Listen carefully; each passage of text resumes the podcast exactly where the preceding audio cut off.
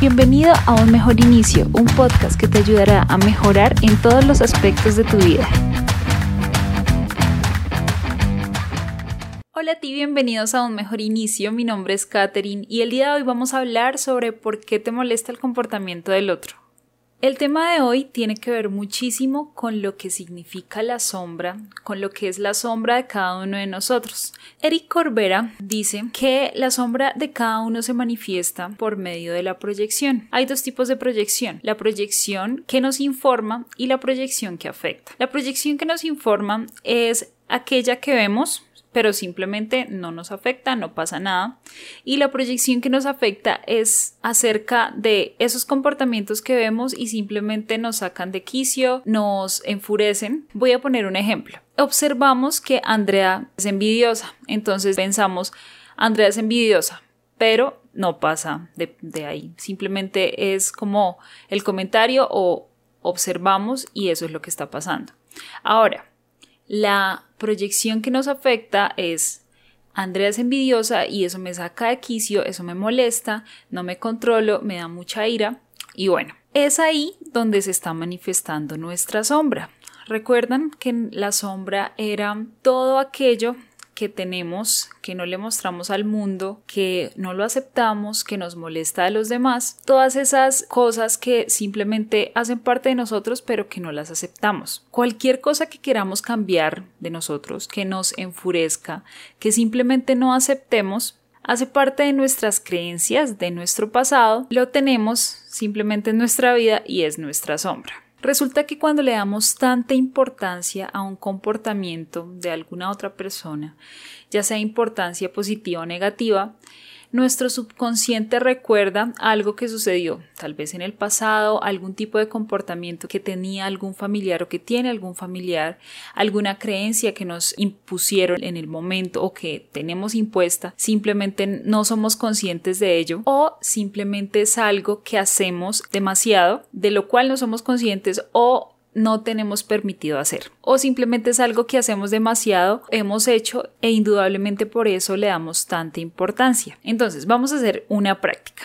para intentar entender cómo funciona. Intenta pensar en un comportamiento de alguna persona que te molesta. En mi caso, voy a poner un ejemplo. Me molesta mucho que mi amigo me mienta y no confíe en mí. Ahora, vamos a hablar de nuestra posición. Yo le miento a mi amigo porque me da miedo su reacción. O yo miento cuando no quiero herir sentimientos. Otro ejemplo podría ser, me molesta tanto que mi, mi pareja sea tan perezoso o no me ayuda con las tareas de la casa. Ahora hablando desde mi posición, yo soy perezosa, no ayudo en las tareas de la casa. Probablemente sí ayudemos, pero vamos a cambiar esa frase por algún momento en el que hayamos sido perezosos. Soy perezosa cuando me levanto, a veces no quiero, no sé, hacer ejercicio o en algunas ocasiones me da demasiada pereza cumplir con mis responsabilidades y eso precisamente está haciendo la otra persona que estamos señalando, pero que en el momento nos damos cuenta que eso no hacemos y simplemente no lo aceptamos. Entonces, aquello que te incomoda, que no te gusta, que te molesta de otra persona, puede ser algo o que haces demasiado o que simplemente no te permites. ¿Y por qué te molesta?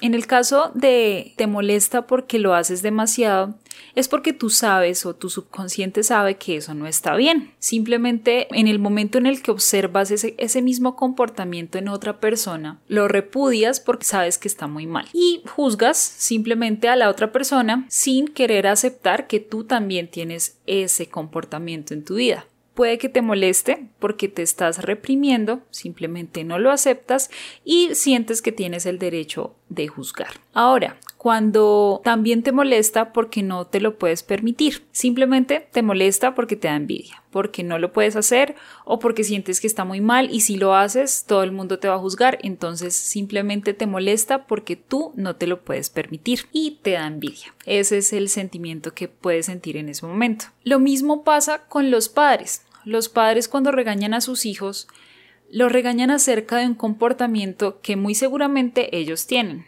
Y aún así, simplemente no se dan cuenta y son capaces de juzgar y pues hacer juicios, castigar a sus hijos por un comportamiento que ellos también tienen. Pero este tipo de comportamientos de cuando nos molesta algo de otras personas, en psicología pues también se llama proyección, pero no solo pasa a nivel negativo, también pasa a nivel positivo. Cuando admiramos demasiado a una persona, vemos demasiadas cualidades, tal vez queremos ser como esa persona, es porque dentro de nosotros tenemos muchas cualidades que tiene esa persona y queremos tal vez explotarlas o como ya las tenemos pero no, no lo aceptamos entonces las vemos en esa persona y pues queremos ser como esa persona. También pasa por ejemplo cuando queremos ayudar a alguien. Te involucras simplemente o para ayudarte a sentirte mejor o sea, para que, para suplir algún tipo de necesidad o para tal vez aprender de esa persona.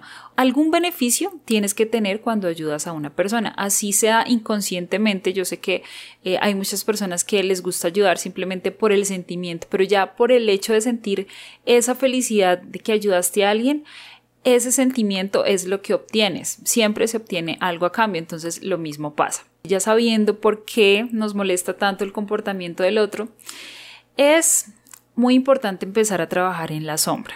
Como ya les dije, tengo un video acerca de todo lo que es la sombra. Les voy a dejar el minuto exacto en el que empiezo a dar los tips para poder empezar a trabajar en la sombra.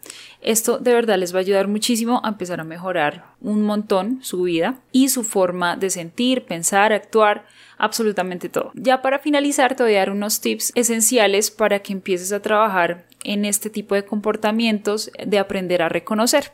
Entonces, tips importantes para trabajar, aceptarte a ti mismo tal y como eres, saber que no eres perfecto, dejar de juzgar e intentar preguntarte antes de hacer algún juicio si de pronto tú pudiste haberte comportado también como la persona a la que vas a juzgar o intentar entender un poquito y ser más empático. Si es alguien a quien vas a juzgar que esté cerca de tu entorno, pregúntale, no hagas juicios antes de preguntar. Siempre estar alerta a lo que piensas y sientes. A veces cuando nosotros reaccionamos de algún tipo de manera, no nos damos cuenta, somos inconscientes de la rabia, de la ira o bueno, de esos sentimientos negativos nos dejamos llevar y simplemente después cuando ya ha pasado todo, cuando ya ha explotado todo, es que somos conscientes. Entonces intentar estar alerta a esos sentimientos, a esos pensamientos para aprender a reconocerlos, aprender a aceptarlos y aprender a trabajar en ellos. Atrévete a mostrarte cómo eres. No tienes que ser otra persona. Tú estás lleno de virtudes y también estás lleno de defectos, así como todas, absolutamente todas las personas del mundo.